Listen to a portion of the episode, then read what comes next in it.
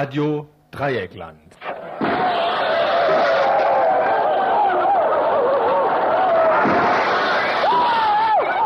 Tagesinfo.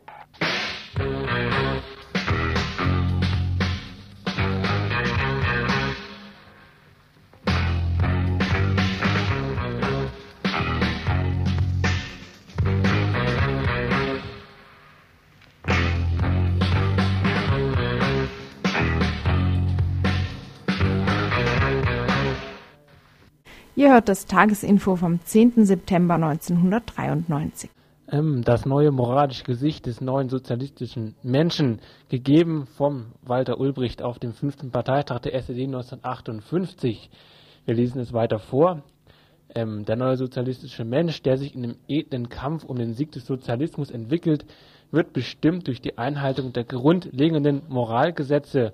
Du sollst dich für die, ah jetzt alle, internationale Solidarität für die internationale Solidarität der Arbeiterklassen aller Werktätigen sowie für die unverbrüchliche Verbundenheit aller sozialistischen Menschen einsetzen.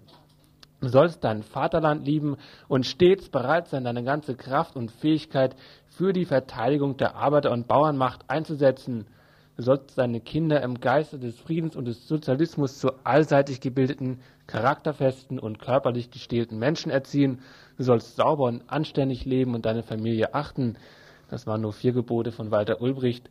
Doch jetzt kommen die Themen im heutigen Tagesinfo. Zuerst drei Kurzmeldungen und dann drei lange Beiträge.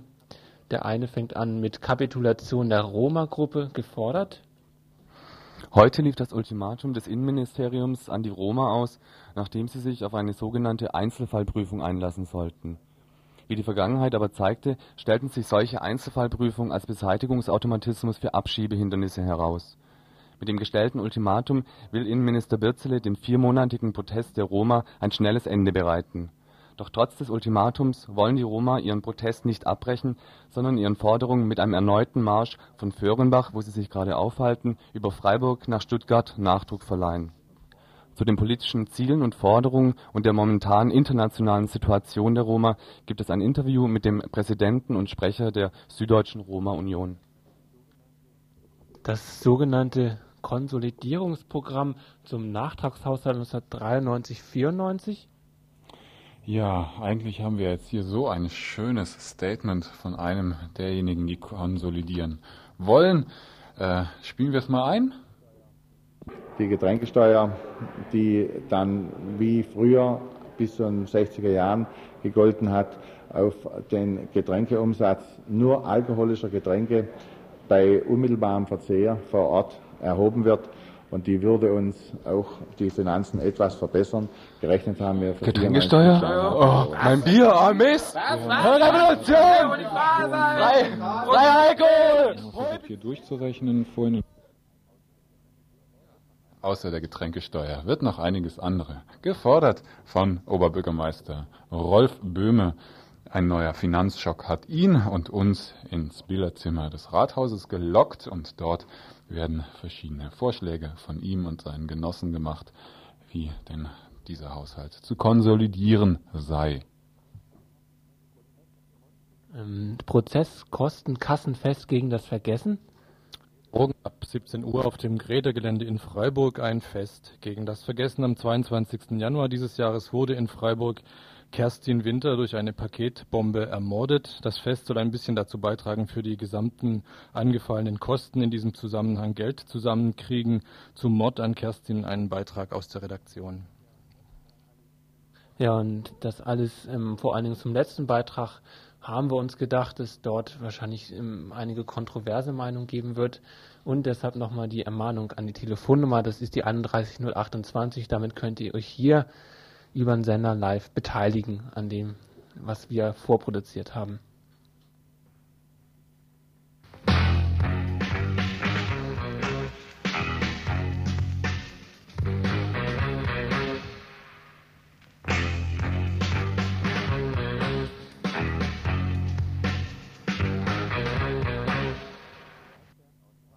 Stefan Waldberg aus Waldkirch in der Türkei im Knast und auch mal für diesen Sender aktiv, soll nach Auskunft des Abgeordneten Gernot Erler Hoffnung auf Freilassung haben.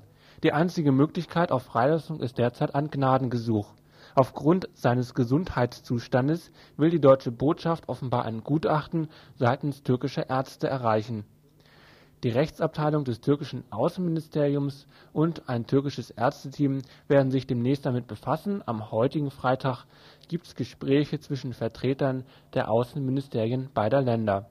Erler spricht von der entscheidenden Phase, in die der in Richtung Begnadigung gewählte Ansatz jetzt komme. Inwieweit Gernot Erlers Zweckoptimismus berechtigt ist, ist leider zweifelhaft.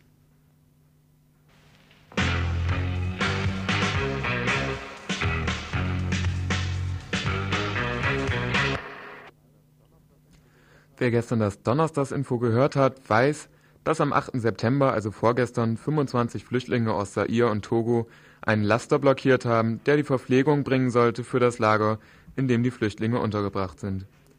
Mit dieser Aktion wollten die Flüchtlinge für ihre schon seit vier Monaten anstehende Umverteilung auf die umliegenden Gemeinden protestieren. Aus der Gruppe der Blockierenden wurde von der Polizei ein 30-Jähriger herausgegriffen und abgeführt, seine schwangere Frau sprang daraufhin in Panik aus dem Fenster. Der Festgenommene wurde nach 24 Stunden entlassen, ein Haftprüfungsverfahren läuft aber noch. Die Frau, die, sie, die aus dem Fenster sprang, geht es den Umständen entsprechend gut. Das Komitee gegen Bezirkslager berichtete heute, die Verweigerung des Fertigessens würde bis auf weiteres fortgeführt, von einer weiteren Blockade des Lieferwagens, der heute mit Polizeischutz einfuhr, wurde aber abgesehen, um eine Eskalation zu vermeiden. Am Montag wird ein Vertreter des Regierungspräsidiums erwartet. Vielleicht hört ihr dazu dann noch weiteres im Montagsinfo.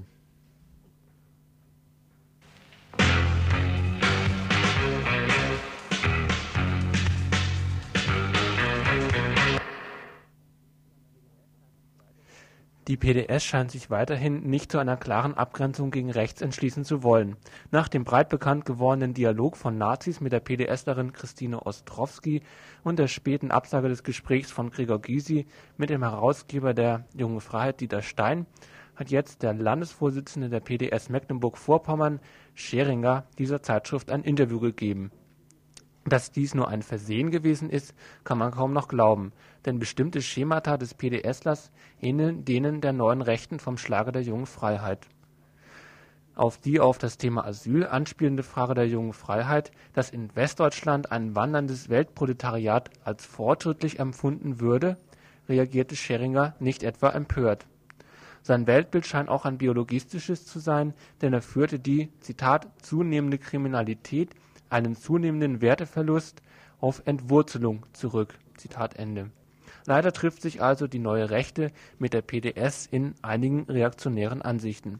Folglich ist es kein Wunder, dass diese Partei für eine Verweigerung des Dialogs mit Faschus schwerlich zu gewinnen sein wird.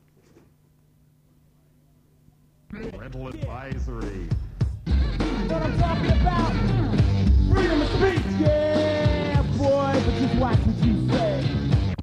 Ihr hört das Tagesinfo vom 10. September 1993. Vor mir habe ich eine Pressemitteilung der Süddeutschen Roma-Union liegen, in der sich die Dachauer Roma-Gruppe, die auch hier vor einigen Wochen in Freiburg war, gegen ein Ultimatum stellt, das ihnen SPD-Innenminister Birzele gestellt hat und das heute abgelaufen ist. Ultimativ wurden die Roma dazu aufgefordert, sich einer sogenannten Einzelprüfung auf eine sogenannte Einzelprüfung einzulassen.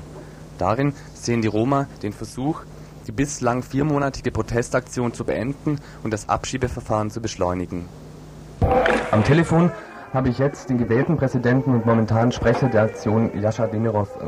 Hallo? Ja. Hallo. Ja. Ja, vielleicht könntest du erstmal sagen, was denn eigentlich so eine Einzelfallprüfung bedeutet und warum ihr euch so heftig dagegen wehrt? Ja, das ist klar. Heute haben wir äh, also Vertreter vom Landratsamt Villingen-Schweningen sowie so der Herr Benzig von Asylkreis, äh, ich meine Villingen, die sind mit einem Dolmetscher hier aufgetreten bei uns in Föhrenbach und die haben persönlich mit Roma gesprochen. Gell? Äh, insgesamt äh, ist folgendes, die Roma haben das äh, also so sofort abgelehnt, weil sie haben die Kenntnisse von äh, früherigen also Geschehnissen von 1990, Tübingen, wo sie von mit Einzelfälle Überprüfung mal alle abgelehnt, in, innerhalb einiger Tage waren abgeschoben. Die Roma wehren sich dafür. Die haben gesagt, äh, heute fest, also wir sind nicht für Einzelfälle, sondern wir machen also etwas, wir werden die Namen jetzt heute faxen und da haben wir auch gemacht, die Namenliste von dem alle gefaxt zum Innenministerium Berzele. Also wir haben nichts zum Verstecken und äh, mal Paragraph 54, also Ausländergesetzes, äh, der Erlass der Aussetzung des Abschiebung zu verlangen. Also nicht also die Einzelfällüberprüfung. Die Einzelfällüberprüfung, äh, die, die Roma haben keine Chance, da weiß jeder. Ja, und äh, wie schätzt du denn die, die Aussicht auf die Aussetzung der Abschiebung ein, gerade eure Ablehnung des Einzelfalls, die, die Prüfung des Einzelfalls? Ja, das wissen wir nicht jetzt, wie der, der Minister äh, reagiert. Ne? Wir müssen uns jetzt erst einmal äh, darauf einlassen, was und wie konkret jetzt die Antwort von dem Innenminister kommt, dann werden wir sehen.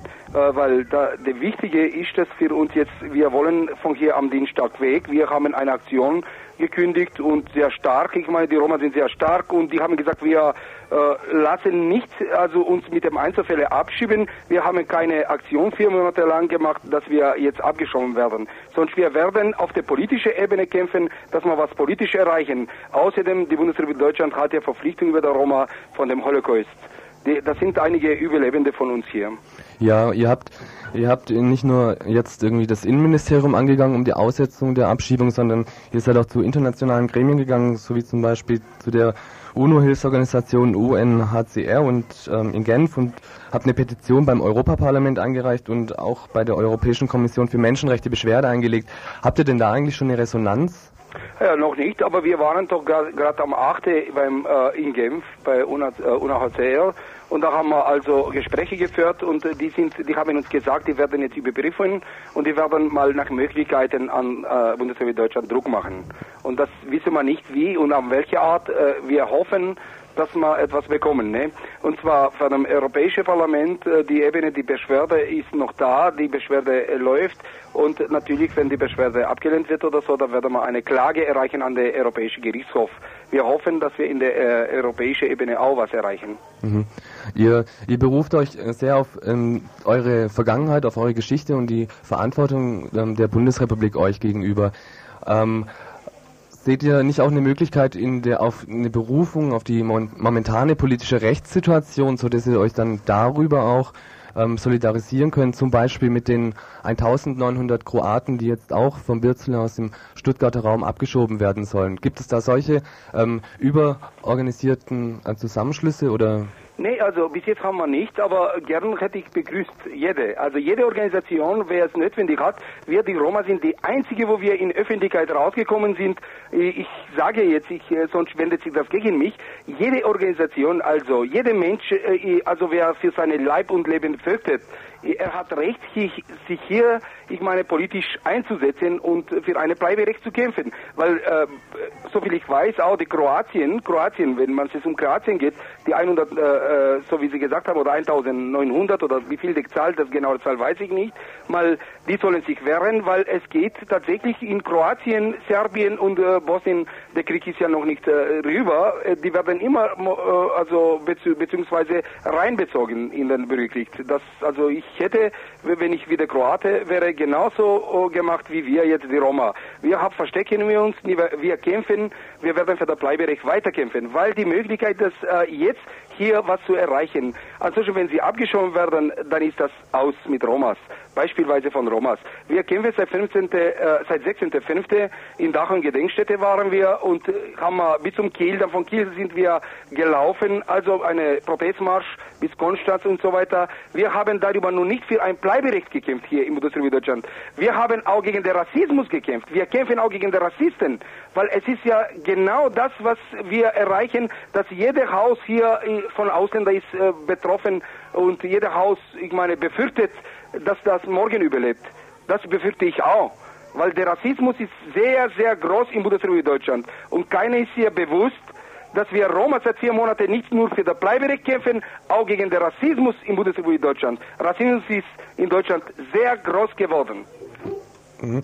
Ja, und jetzt nochmal ähm, zu der Abschiebung selbst. Gesetzt den Fall, ihr würdet ähm, da nicht die Aussetzung der Abschiebung erreichen können. Wie sähe es dann aus? Wohin würdet ihr abgeschoben werden? Ja, das ist ja folgendes. Wir sind als Jugoslawe angereist, also hier, die Romas sind als jugoslawische Staatsangehörige äh, eingereist mit einem jugoslawischen Pass.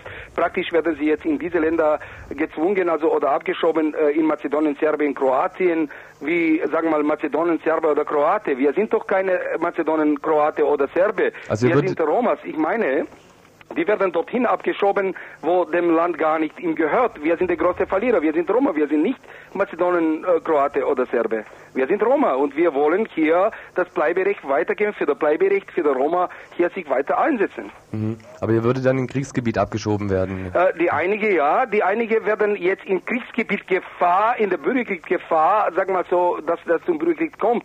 Der Mazedonien zum Beispiel, da sind ja jetzt Blauhelme überall stationiert in serbische und Kosovo-Grenze, sowie die Griechenland, nehmen wir das auch nicht, vergessen wir das nicht, dass Griechenland Mazedonien nicht anerkannt hat und setzt sich die Griechenland gegen das. Und das wird ja, die Bevölkerung ist nicht sonst, es wird ja zum Balkankrieg kommen, das bedeutet Europakrieg dann. Wenn es noch Mazedonien explodiert. Und es wird ja auch explodieren, so geht es nicht. Ich habe heute Telefonate von äh, bestimmten Personen aus Jugoslawien erhalten, also ich habe gesprochen, die Gefahr ist sehr groß, es ist nicht in der Bevölkerung, aber in der politischen Ebene ist sehr groß, dass jeder Tag in Mazedonien bzw. Kosovo ist, das ist ja alle zusammengeklebt, explodiert. Äh, ich hätte einen Appell gemacht an alle Politiker, bitte unterstützen Sie uns weiter. Es ist sehr wichtig, ja. Es ist sehr wichtig für die Roma, auch für das Volk, auch für die Menschheit. Wenn die Abschiebung stattfindet von hier, das heißt für, äh, Tod für diese Menschen. Ich bedanke mich an alle. Um den Forderungen der Roma Nachdruck zu verleihen, soll an diesem Wochenende in Stuttgart ein bundesweiter Unterstützerinnen-Treff stattfinden. Ihre eigene Protest-Odyssee wollen die Roma ab Sonntag fortsetzen. Wenn von der Landesregierung bis dahin kein positives Zeichen gesetzt worden ist, wollen sie in einem Protestmarsch nach Stuttgart über Freiburg, Karlsruhe und Reutlingen ziehen. Das heißt also, dass ihr erstes Etappenziel Freiburg ist, wo die Roma entweder am Dienstag oder am Mittwoch ankommen wollen. So ist es zumindest ursprünglich geplant, doch die Roma schließen nicht aus, dass aufgrund von staatlichen Repressalien der Marsch nicht zustande kommt und dann eine andere Protestaktion gewählt werden muss.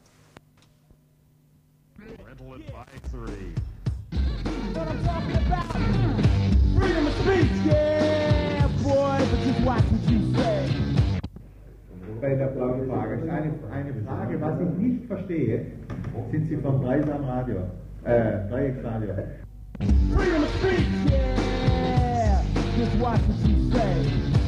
Was ich nicht verstehe, dass Ihre Couleurs, die ja diesen Wohnungsbedarf in erster Linie miterzeugen,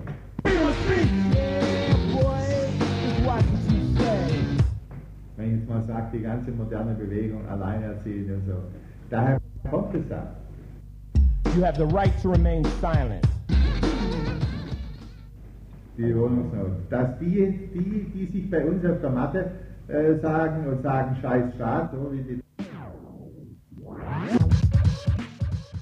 Ihr hört das Tagesinfo vom 10. September 1993. Heute um 11 lud Oberbürgermeister Böhme äh, ins Rathaus. Er hatte eine ganze Crew von grau Sakko bewährten Herren um sich herum, unter anderem Sven von Ungarn Sternberg, Baubürgermeister und diverse Leute, die aus der Wirtschaftsspezialecke kamen.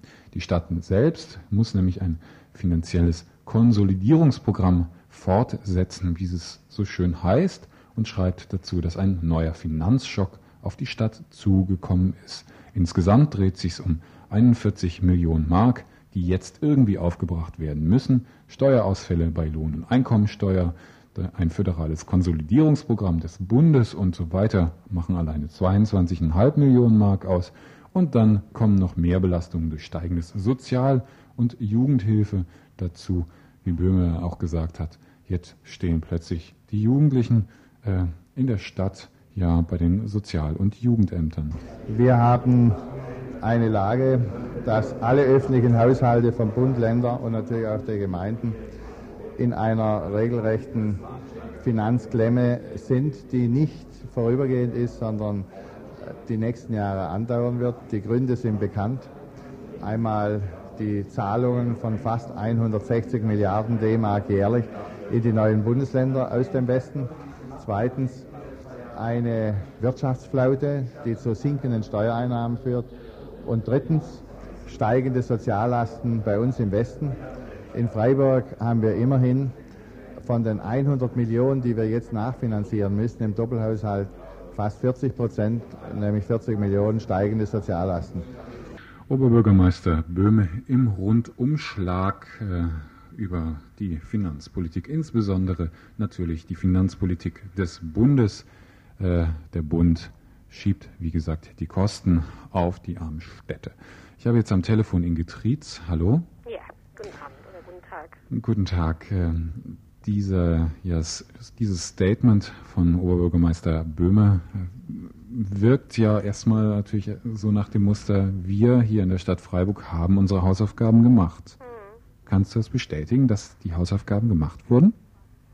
Ja, sicherlich gemacht, ist nur die Frage, wie. Ich meine, der Oberbürgermeister sagt schon einen Teil der Wahrheit. Diese Finanzmisere hängt mit all dem zusammen, was er aufgezählt hat. Er vergisst nur den städtischen Anteil. Da hat die Stadt also auch nur einen Teil mit dazu beigetragen, dass es so knapp in den Haushalten aussieht. Und den Teil hat er bewusst weggelassen.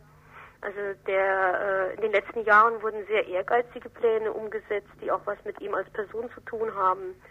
Äh, KTS, Bahnhofsachse, jetzt Neubau Bahnhof, äh, ich denke, damit ist der Haushalt wirklich auf Jahre belastet und auch jetzt wird sicherlich schon an den Folgekosten herumgerechnet, die uns sicherlich jetzt im Moment noch nicht belasten. Aber 96 oder spätestens dann, wenn einerseits äh, die KTS fertig ist und diese Bahnhofsachse, werden wir brutale Ausgaben haben über Jahre, über Jahrzehnte, hat die Stadt sich damit festgelegt. Und die machen unter anderem diese Haushaltsenge aus. Und das lässt der OB in seinem Statement wohlweislich weg. Machen wir mal weiter im Text und hören uns noch einen Interviewausschnitt an. Stadtentwässerung, Rieselfeld, Stichwort, Stichwort ähm, Marienbad und AAK. Können Sie was dazu sagen zu den jeweiligen Punkten? Ich denke, es ist viel wichtiger, zunächst mal festzustellen, dass äh, beschlossene Projekte im Schulbereich nicht so verwirklicht werden können, sondern zurückgestellt bleiben müssen. Und deswegen meine ich, die Stadt muss sich konzentrieren und durch ihre Finanzpolitik sicherstellen, dass sie zum Beispiel Kindergärten und Schulen in erster Stelle baut und dass dann erst die anderen Bereiche kommen. Freilich, es muss sichergestellt bleiben, dass der wirtschaftliche Kreislauf in der Stadt weiterhin funktioniert. Das heißt, Freiburg kann nicht nur sparen, sondern muss auch die wirtschaftlichen Rahmenbedingungen so gewährleisten, dass die Stadt eine dauerhafte Schwächung der Finanzkraft nicht hinnehmen muss, denn das wäre das Schlimmste. Dann müsste in alle Bereiche künftig noch mehr hineingeschnitten werden, als das jetzt schon der Fall ist. Da spricht der Oberbürgermeister Böhme auch ein bisschen gegen dich, wenn er nach seiner Meinung macht er das ja dann auch mit dem Bau der KTS wirtschaftliche Rahmenbedingungen schafft. Anderer Schwerpunkt, den er jetzt gerade eben an, genannt hat, war ja der Bau von Schulen und Kindergärten, die seines Erachtens Priorität haben. Äh, verwirklicht er das auch in seiner Politik? Ja, jetzt im Moment vielleicht schon. Also die letzten Jahre konnte ja ein Kindergartenprogramm umgesetzt werden, was bis 96 ungefähr 20 Millionen verschlingt. Aber nur deshalb, weil der Bedarf riesengroß ist und weil der Druck, der gesellschaftliche Druck ebenso groß ist. Und bei den Schulen, das sind reine Versäumnisse der letzten Jahre. Also bevor Kulturbürgermeister Landsberg äh, Kulturbürgermeister wurde, wurde einfach sehr viel äh, verschludert im Bereich der Schulen und stehen Rieseninvestitionen an, nur um die Stu Schulen instand zu halten. Und natürlich durch die hohen Schülerzahlen stehen Ausbauten an. Aber das ist nun einfach mal originäre Aufgabe von der Stadt. Die braucht er auch nicht so in den Vordergrund zu drängen. Aber das, damit kann man sich auch ja, ein schmückendes Mäntelchen umziehen. Bedeutender waren seine ersten Aussagen. Da ist ein Schwerpunkt von ihm ist aktive Wirtschaftsförderung. Und das ist so die eine, die andere Seite von ihm äh, oder von der städtischen Politik. Bei der aktiven Wirtschaftsförderung kann nicht gekürzt werden. Und das heißt letztlich einfach auch äh, brutale Unterstützung der Unternehmen. Also wenn man einfach, man das fängt an bei den Gewerbeflächen, bei den Gewerbeflächenpreisen, bei der Infrastruktur, die den Unternehmen zur Verfügung gestellt werden, ja, ich will nicht gerade sagen zum Nulltarif, aber wenn man die, die Gelder, also die Quadratmeterpreise für Gewerbegrundstücke sieht, dann ist es einfach sehr, sehr billig. Äh, wenn man sieht, was diese Freiburger Wirtschaft und Touristik hm, Jahre, äh, je, jedes Jahr an Verlustabdeckung bekommt von der Stadt, für eine städtische Gesellschaft, dann sieht man auch sehr genau, wo die städtische Politik ihre Schwerpunkte hat. Und wenn, wenn er von, äh, er wird sicherlich, also die städtische Politik oder jetzt bei den Kürzungsvorschlägen, da sind auch diese Verlustabdeckungen generell der Gesellschaften drin, die gekürzt werden müssen. Das ist schon seit, seit einem Jahr ein Ziel. Äh, aber es wird nicht gleichmäßig gekürzt.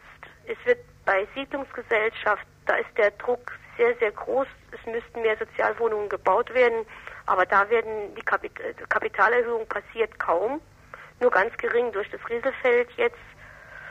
Äh, die Verlustabdeckungen sollen auch dort gekürzt werden, einfach durch brutale Mieterhöhungen.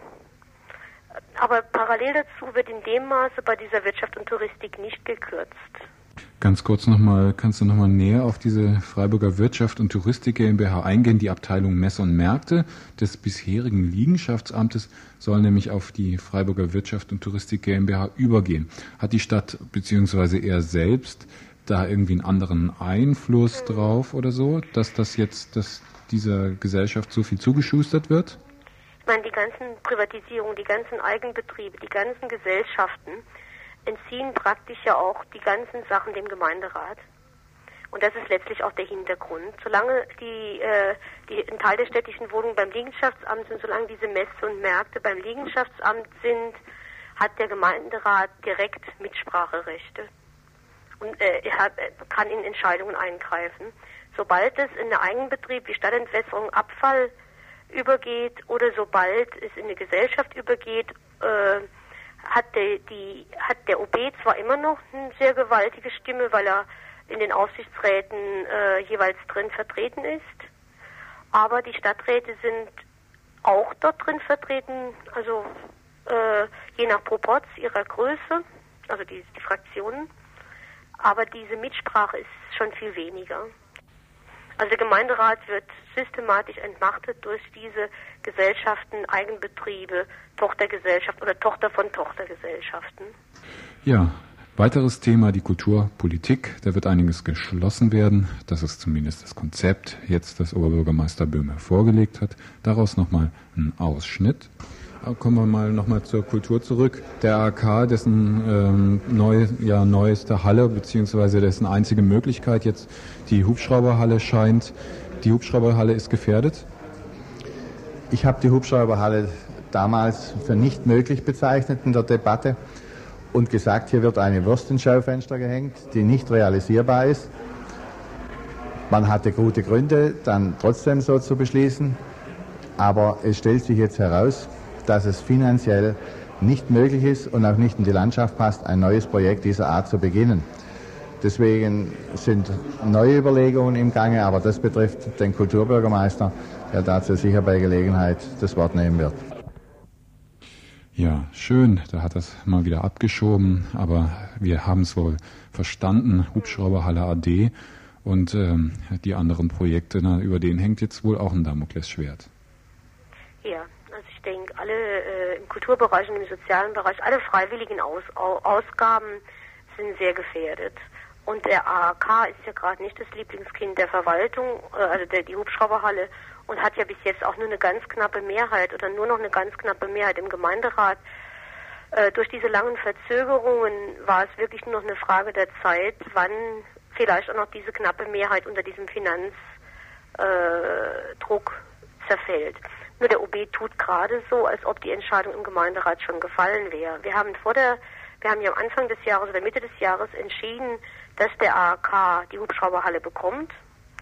In dieser Vorlage über die Hubschrauberhalle war schon eine Verzögerungstaktik drin. Äh, über diese ganzen Verzögerungen und diese Schwierigkeiten, Baugenehmigungen, war ja meiner Meinung nach immer schon die Hoffnung der Verwaltung damit verbunden, dass das Thema ARK sich irgendwann von alleine löst, weil ohne Spielstätte kann kein Verein äh, über Jahrzehnte aushalten. Dem, ARK, dem ARK ist es gelungen, äh, sehr aktiv zu bleiben und ich denke, jetzt passiert der letzte, der letzte Totschlag über die Finanzen. Es ist allerdings noch nicht passiert, das muss man einfach ganz klar sagen, es ist noch keine Gemeinderat Entscheidung dazu gefallen. Es deutet sich aber an. Hören wir noch mal rein, was sich Oberbürgermeister Böhme beziehungs bezüglich seiner Finanzierung der Stadt erträumt. Sie haben vorhin Adam Riese beschworen, ähm, haben das jetzt auch nochmal versucht hier durchzurechnen, vorhin in der Pressekonferenz, sind da und haben gleichzeitig nochmal so Beispiele, Modelle dargestellt von geschlossenen Finanzkreisläufen. Beispiel Rieselfeld, Beispiel Vauban-Areal. Da ist es ja aber so, dass die Stadt Freiburg äh, Eigentum veräußert, veräußert an private Investoren, äh, womit die Stadt Freiburg ja ähm, an Vermögen verliert. Mit der Vorgabe, dass da dann sozialer Wohnungsbau teilweise realisiert wird. Ist das dann ein geschlossener Kreislauf? Das ist ja eigentlich ein Zubuttern. Frage ist völlig falsch gestellt. Ich darf Ihre Frage mal aufgliedern. Beim Rieselfeld ist es so, dass dieses Gelände im Moment überhaupt nichts wert ist, weil es freies Feld ist. Wenn wir jetzt einen Bebauungsplan machen, dann wird das Baugelände, das heißt mit dem goldenen Stab der Planung, wird das Gelände erst zu einem Wert. Wir verkaufen das Gelände, um damit die soziale Infrastruktur zu finanzieren. Das heißt, der in sich geschlossene Finanzkreislauf bewirkt, dass wir auf, durch den Verkauf des Geländes auch die sozialen Einrichtungen und notwendigen kulturellen Einrichtungen, Schulen und so weiter finanzieren können. Nur auf diese Weise können wir überhaupt uns zutrauen, einen neuen Stadtteil zu bauen. Beim Bourbon-Gelände ist es so, dass das uns überhaupt nicht gehört. Wir müssen das kaufen vom Bund und wir kaufen es aber zu einem solchen Einstandspreis, dass wir mit dem Gewinn, den wir wiederum machen mit der öffentlichen Planung, dass wir dann das Gelände zwar jetzt einkaufen als Kaserngelände, aber verkaufen als Wohnungsbaugelände. Und mit der Differenz kann die Stadt ebenfalls die notwendigen Einrichtungen sozialer, kultureller Art äh, finanzieren. Das ist gemeint und auf diese Weise können wir auch weiterhin kräftig Kommunalpolitik machen, ohne dass der Haushalt belastet wird. Ach, das habe ich, obwohl mir Herr Böhme das so ausführlich gesagt hat, immer noch nicht ganz verstanden. Ja, es ist alles eine Frage der Definition. Also einerseits wird wirklich die letzte ökologische Reserve, die die Stadt hat, zum Teil verkloppt, um dann eine soziale Infrastruktur dafür zu bezahlen. Also ein neuer Stadtteil zum Nulltarif. Und das ist eine völlige Neudeutung der kommunalen Aufgaben. Also bis jetzt war es, glaube ich, nicht, äh, die Menschen zahlen öffentliche Steuer, also zahlen Steuern und dafür, denke ich, stellt der Staat eine Infrastruktur zur Verfügung, Staat, Land, äh, Kommune. Es kommt unter den Hammer, um dann die Infrastruktur zu bezahlen, die eigentlich was gar nicht das Ziel sein kann. Und zum anderen ähm, war der Rieselfeldbeschluss unter anderem dadurch begründet, dass wir sozialen Wohnungsbau brauchen. Aber mit diesen Maßnahmen wird ja auch deutlich, dass kaum sozialer Wohnungsbau gemacht wird. Sobald es in, in sobald es Grund und Boden äh, aus der öffentlichen Hand rausgeht, in die Pri Privathand, wird es wenig Interessenten am sozialen Wohnungsbau geben. Es werden einfach dort Mietpreise von 20, 30 Mark Quadratmeter entstehen. Dann stellt sich wirklich die Frage, war es das wert, ein ganzes Rieselfeld zu opfern? Gleichzeitig ist es aber auch dieses ähm, Modell, das ja auch die Bundesregierung fährt, eben ja. Staat hält sich raus. Ja, ja Staat äh, hält sich, zieht sich immer weiter zurück. Äh, ich meine, was jetzt überhaupt im ganzen, ähm, bei der ganzen Diskussion, die wir jetzt gerade führen, noch gar keine Rolle gespielt hat, ist dieser Zusammenhang Privatisieren und äh, Erhöhung der Gebührenschraube. Also es wird alles auf den Verbraucher umgelegt. Das ist die neue Richtung. Der Verbraucher zahlt Steuern und er zahlt noch für alle Leistungen, die der Staat eigentlich zur Verfügung stellen müsste, zahlt der Verbraucher brutal viele Gebühren. Ihr hört das Tagesinfo vom 10. September 1993.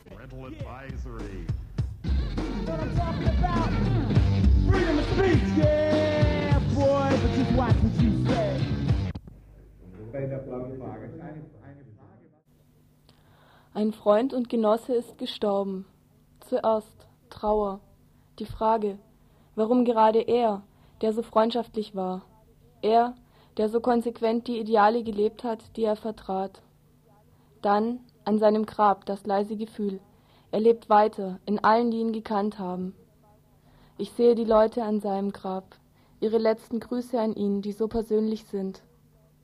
Das Gefühl wird zur Gewissheit, und in mir entsteht das Bild von einem Baum, in dem er weiterleben wird.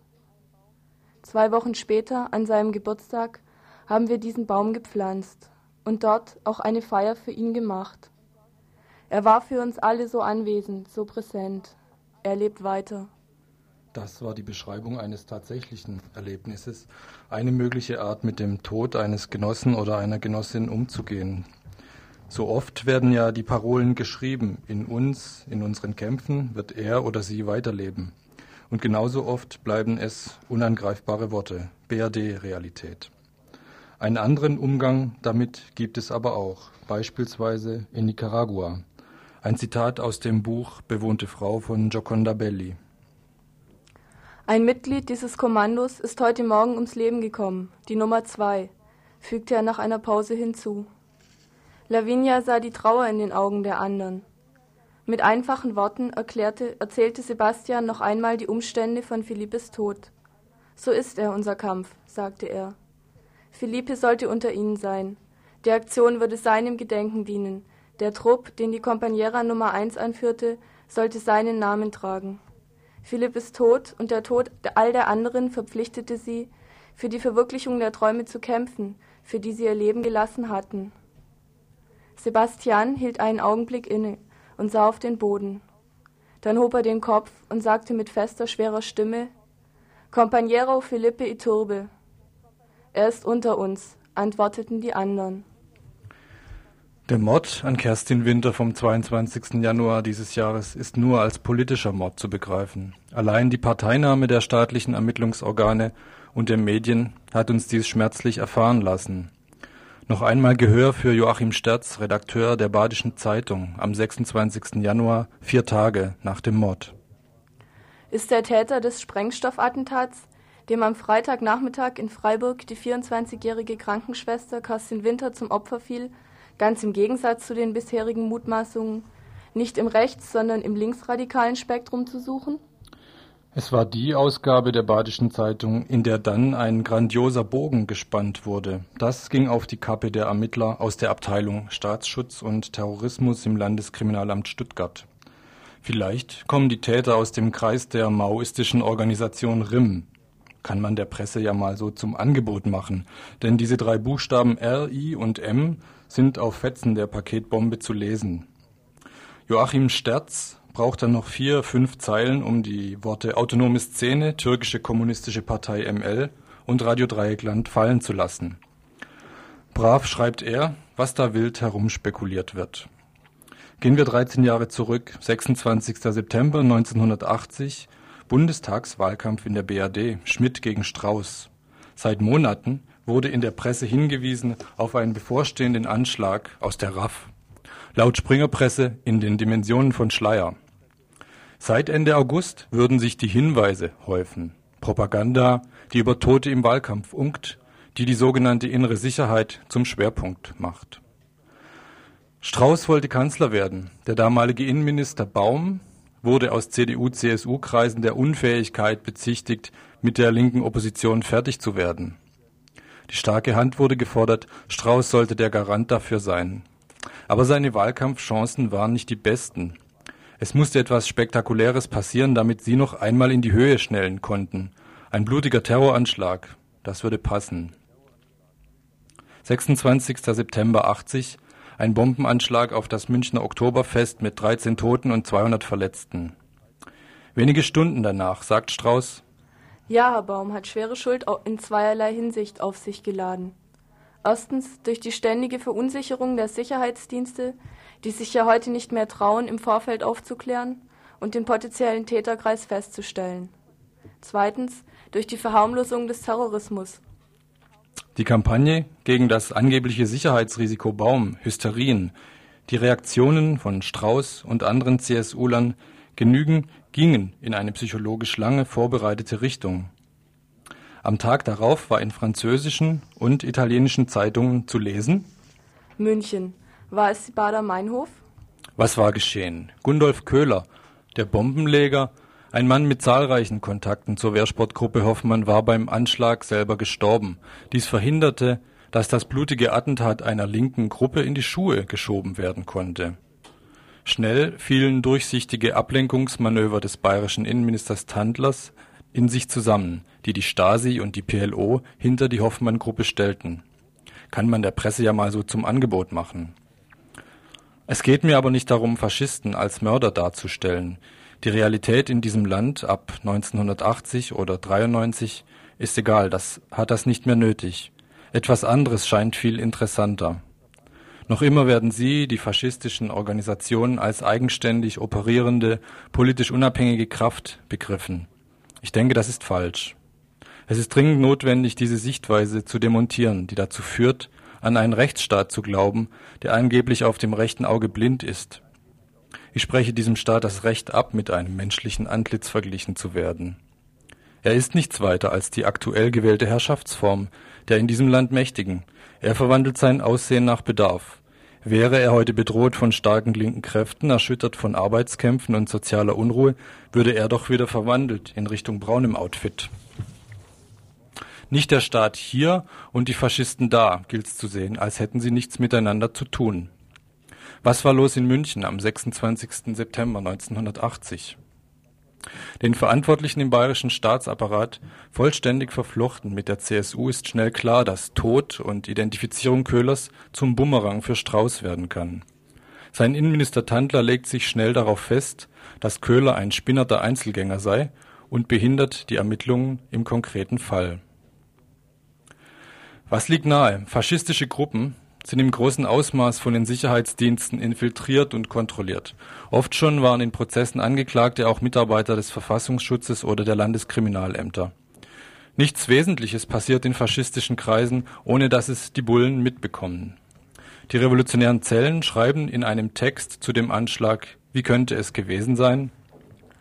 Wir halten es nicht für ausgeschlossen, dass Köhler gezielt von Mitarbeitern eines Sicherheitsdienstes angesprochen und geführt wurde.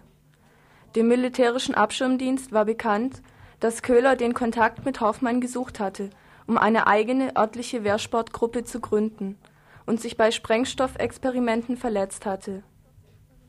Die Isolation Köhlers und seine autoritäre Struktur, sein blinder Tatendrang machten ihn zu einer idealen Zielperson für eine nachrichtendienstliche Operation und anfällig für eine weitergehende Funktionalisierung.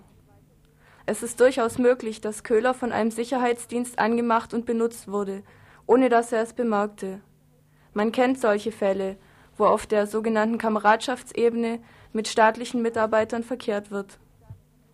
Es mag sein, dass Köhler zunächst nur mit dem Ziel angesprochen wurde, über ihn einen weiteren Einstieg in die faschistische Szene zu haben.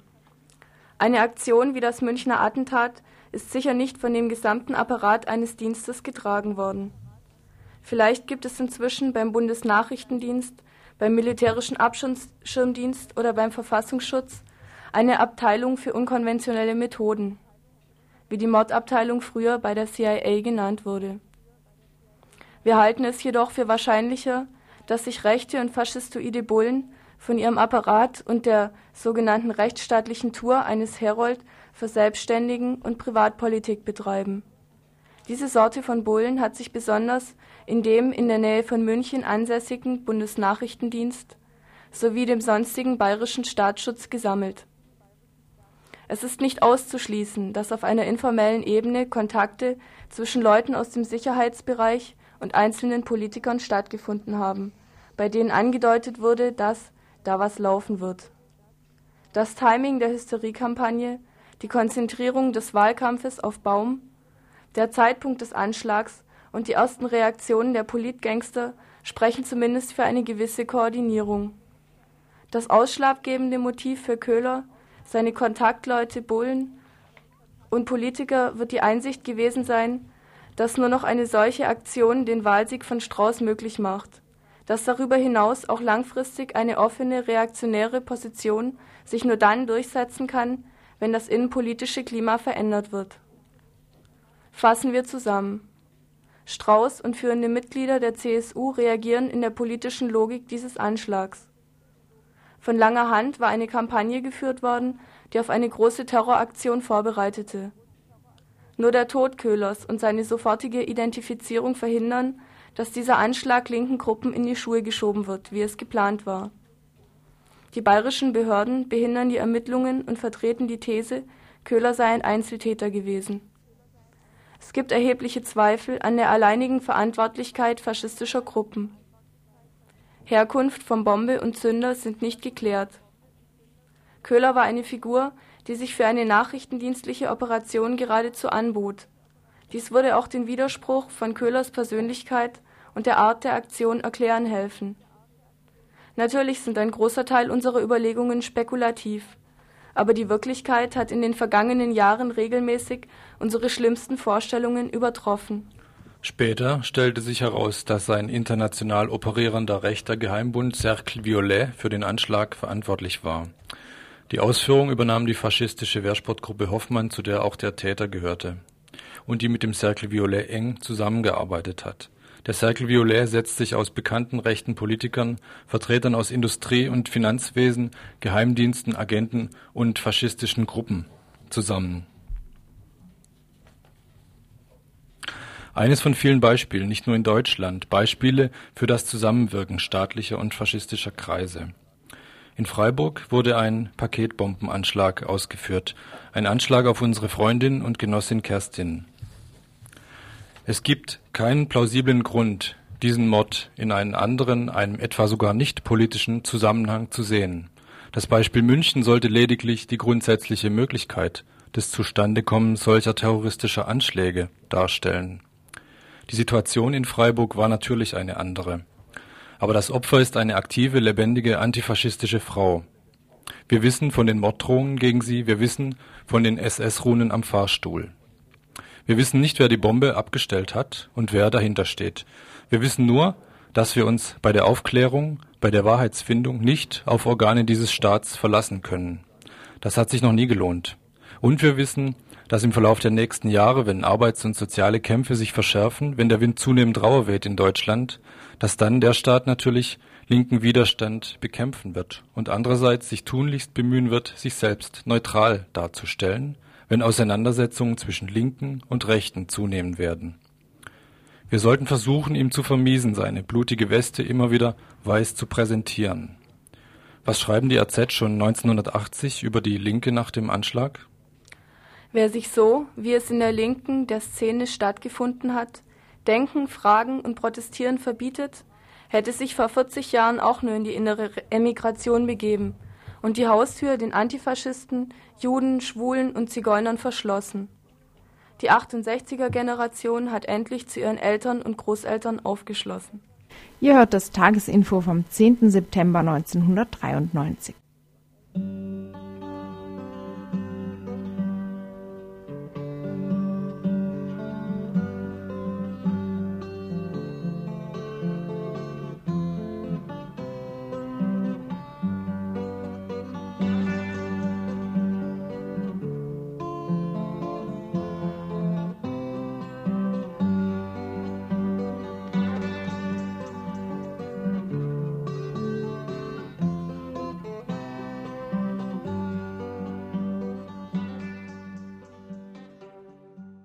So, wir haben jetzt noch einen Hörer, der, ähm, wenn ich das richtig verstanden habe, zum letzten Beitrag noch was sagen wollte. Hallo? Ja? Bin ich drauf, oder? Ja, fang an. Ja, also ich, ja, ich wollte zu dem Beitrag über den Mord an Kerstin Winter was sagen. Und zwar weniger jetzt zu dem letzten, letzten Teil, wo es konkret um den Mord ging. Äh, mir geht es eher um diesen ersten Teil mit dem Staat. Und dann auch nochmal zu diesem Zitat von den revolutionären Zellen am Schluss. Also was mich, was mich grundsätzlich ein bisschen an dem Beitrag gestört hat, war diese äh, Geschlossenheit, die da irgendwie rüberkam. Und zwar eine, so eine Geschlossenheit, die in so einem moralischen Vorwurf dann auch äh, ging, dass ja an diejenigen, die eben den antifaschistischen, den Kämpfern irgendwie äh, das Wasser abgraben. Und was mich, was mich gestört hat, war, dass diese Geschlossenheit und diesen, diese Handlungs, dieser Handlungsnotstand der jetzt nach dem Mord entstanden ist, dass der, also, also damit auch die Perspektive, was man jetzt politisch tun soll, ein bisschen an so einem ziemlich fatalen Bild von Staat oder Staatlichkeit dargestellt wurde. Also in diesem ersten Teil, wo auf 1980 äh, verwiesen wurde, da wurde so ein Bild entwickelt von so einem Staat, der sowas wie eine latent faschistische Fratze hat. Also der Staat praktisch dieses, was für mich ein ziemlich komplexer Begriff und was ziemlich problematisches ist, wird, wurde in dem Beitrag also einfach auf diese latent faschistische Fratze reduziert, die dann, wenn es hier in unserer Gesellschaft wieder zu Kämpfen kommt oder wenn sich wenn es sozial, wenn die soziale Situation sich anspannt, dann auch, äh, wie es glaube irgendwie hieß, eine, eine brau braunere Farbe kriegt oder sowas. Und äh, das, das stört mich einfach daran. Also es geht nicht darum, dass, dass jetzt diese ganzen Spekulationen um den um diesen Anschlag in München äh, falsch sind oder blöd sind. Das, das mag ja alles irgendwie interessant sein und auch belegbar sein, aber äh, der einzige Schluss und das, der einzige Sinn, der anscheinend in dieser ganzen Darlegung äh, dran war, das war einfach der, irgendwie aus diesem Staat sowas wie eine latent faschistische Fratze zu machen.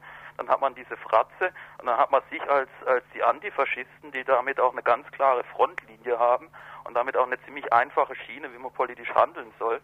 Und was mich bei diesem ganzen, bei dieser ganzen einfachen Dialektik, bei dieser ganzen einfachen Frontlinienziehung irgendwie auch stört, ist da dann, ist das dann auch dieser Mord an Kerstin Winter, äh, den man sicherlich äh, vor allem als oder zunächst mal wirklich als einen politischen Mord begreifen muss, dass der dann aber wirklich ausschließlich als so in diese in diese Frontlinienziehung irgendwie rein interpretiert wird oder reingezogen wird, also auch instrumentalisiert wird. Und also das gut, das, das ist vielleicht jetzt auch wieder nicht so wichtig, da kann man auch irgendwie, was weiß ich, moralisch irgendwie dagegen reden. Aber was mich grundsätzlich stört, ist einfach, dass da so ein Bild von Staatlichkeit irgendwie entwickelt wurde, von Perspektiven für politische Kämpfe, die für mich einfach fatal ist, einfach zu, äh, zu einfach ist. Das hat auch was Wahnhaftes irgendwie wieder eine Einheitlichkeit von einem System irgendwie präsentiert wird. Also das, das ist für mich einfach diskussionswürdig und, und viel zu einfach als dass man es so stehen lassen könnte. Und eben Wollt latent wahnhaft. Wollt ihr noch was dazu sagen? Ja, man könnte natürlich in die Diskussion einsteigen, von mir aus schon, wenn da noch ein bisschen Zeit dazu ist. Also, also ich finde, äh, du hast den Beitrag anders verstanden, als er gemeint war.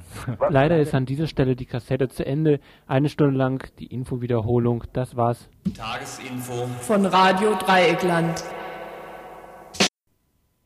Es gab zum Beispiel nach dem Anschlag aufs Oktoberfest in München, gab es in Frankreich und in Italien antifaschistische Mobilisierungen, ja, und in Deutschland gab es das nicht. Also es ist unbestritten, was du sagst über die Realität jetzt, also was da an Transformationen abgeht und dass es in eine ganz bestimmte Richtung äh, abgeht, dass es ganz bestimmte Züge annimmt. Aber was mich trotzdem stört, ist, dass es, äh, dass ihr es trotzdem als ein Moloch darstellt. Also du sagst jetzt natürlich, willst du es nicht als Moloch stehen lassen, das heißt, man soll was dagegen handeln, aber äh, du stellst ihn trotzdem als ein Moloch dar, damit man dann dagegen handelt. Und damit habe ich meine Schwierigkeiten, weil das meiner Meinung nach äh, an der komplexen Realität einfach vorbeigeht. Also da spielen, also gut, da gibt es natürlich auch sehr viele Diskussionen, aber es, es ist für mich so eine ein ziemlich einfaches Zeichnen von einer, ich sage jetzt mal, also das ist ein bisschen provozierend von so einer Fratze, also wo viele andere Probleme, viele andere Zusammenhänge, äh, wie sich hier das Kapital organisiert, auf wessen Kosten das geht, sei es jetzt ökologisch, sei es auf äh, international, das, das, das wird einfach ein bisschen unter, unter den Tisch gekehrt. Das ist so ein eindimensionales, also immer wieder auf diesen, auf diesen Moloch-Charakter hin. Ja, also ich möchte jetzt nicht mehr arg viel dazu sagen. Ich denke, äh, der Staat ist nicht das zentrale Gewaltverhältnis, was es für mich zu bekämpfen gilt, aber er ist immer wieder eine Organisation, wo verschiedene Gewaltverhältnisse zusammenlaufen und äh, auch wieder ihren Ausdruck finden. Also auch patriarchale Gewaltverhältnisse finden dann ihren Ausdruck in staatlichen Gesetzen oder rassistische Gewaltverhältnisse finden ihren Ausdruck in staatlichen Gesetzen und kapitalistische Gewaltverhältnisse finden ihren Ausdruck in staatlichen Gesetzen. Also von daher ist er immer wieder ein, ein ordnender Faktor, der für mich auch ein, ja, wichtig anzugreifen des Moment ist. Aber wenn ich mich nochmal einschalten darf, also der Staat ist bei dir doch, also analog zu dieser Dimitrovschen äh, Faschismustheorie, eigentlich nur ähm, ein Produkt vom Klassenkampf und zwar also in der Hand von einer Kapitalistenklasse und dementsprechend kann er halt mal äh, nach links oder nach rechts umgeworfen werden, also je nachdem, wie die Klassenkämpfe gerade stehen. Und ich denke, dieses Bild vom Faschismus, äh, was deinem Faschismusbild zugrunde liegt, also das müsste man mindestens revidieren, also spätestens seit Auschwitz müsste man es revidieren, wo ja also der Staat, also wo der Faschismus einen eigenständigen Charakter auf jeden Fall gehabt hat und nicht nur also Anhängsel vom Kapitalinteresse war. Ähm, jetzt will niemand mehr was dazu sagen, wie ich hier feststelle. Ähm, sollen wir es abbrechen? Okay. Also was, was vielleicht auch noch äh, als, von mir als Kritikpunkt kommt, jetzt mal abgesehen davon, das habe ich den Eindruck hatte ich auch, dass diese äh, Klassenkampfdialektik dahinter steckt irgendwie, äh, wo halt dann der Staat irgendwie als als Anhängsel vom Kapital irgendwie hingestellt wird, dass man ja im Klassenkampf dann bekämpft und in der Revolution umschmeißt. Äh, aber was mich halt auch dran stört, ist diese diese Frontzeichnung, dass es auf der einen Seite den Moloch Staat gibt, auf der anderen Seite halt äh, quasi die Revolutionäre, die irgendwie äh, ein Stück weit schon auf der anderen Seite sind, die sich irgendwie rübergerettet haben und die auch alles ziemlich klar sehen, einfach weil sie sich immer wieder auf diese äh, Klassenkampfdialektik berufen können. Und das ist so ein, auch ein ziemlich einfaches System, wo man sich ein bisschen reinwäscht. Oder ziemlich leicht in so ein Fahrwasser reinkommen kann, wo man sich äh, ziemlich leicht vor Problemen auch die Augen zugleistert, weil man ja schon auf der richtigen Seite ist. Also das ist ja irgendwie das, was mich an dieser Klassenkampfdialektik sowieso ein bisschen stört. Und das, ich denke, dieses, dieses Reinwaschen, das äußert sich dann auch wieder darin, dass man dann eben den Staat als so einen einfachen Moloch zeichnet. Und dann auch sich sehr gern an solchen Spekulationen über dieses, über dieses äh, äh, Oktoberfest, ich wollte schon sagen Oktoberrevolution, über dieses Oktoberfest-Attentat äh, einlässt. Und also gerade dieses, dieses Spielchen, was jetzt die Wahrheit hinter diesen ganzen äh, Morden ist, äh, damit habe ich auch meine Schwierigkeiten. Das ist auch ähnlich mit Stammheim. Also ich frage mich, ob es wirklich so sinnvoll ist, sich äh, so viel darauf zu verschwenden, rauszukriegen, was jetzt die Wahrheit ist. Denn die Intention ist ja immer von vornherein. Man weiß ja, dass es der Staat war oder zumindest gewesen sein könnte. Und äh, ob ja, ob das nicht einfach auch in so ein, so, so ein Zirkel einfach ist, in dem man sich immer wieder reinbegibt. Ohne dass man irgendwie mal über den Teller ranschaut, dass es vielleicht auch noch andere Probleme gibt. Und statt dass man sich immer wieder abarbeitet, äh, der Staat ist ein Moloch und ich bin der Klassenkämpfer. Also das ist jetzt auch ein bisschen provozierend. Aber mich stört einfach dieses, dieses, dieses einfache sich dauernd drum drum um diese Frontlinie rumdrehen. Ähm, was ich noch dazu sagen wollte, äh, was ich auch in dem Beitrag noch ein bisschen so ähm, ja, bemerkt habe, weswegen ich auch generell Schwierigkeiten hatte, überhaupt mit dem Rangehen an, an so Beiträge, überhaupt jetzt noch einmal, noch einmal so im Kontext irgendwie äh, der Ermordung von Kerstin Winter, ist, dass ähm, bisher versucht wurde, und das ist ja auch eine Kritik, ja, die wir zumindest hier intern geleistet haben, versucht wurde, über ähm, die, diesen, diesen, äh, ja, diese Auseinandersetzung so eine Art Einheit hinzukriegen. Also der Tod Kerstin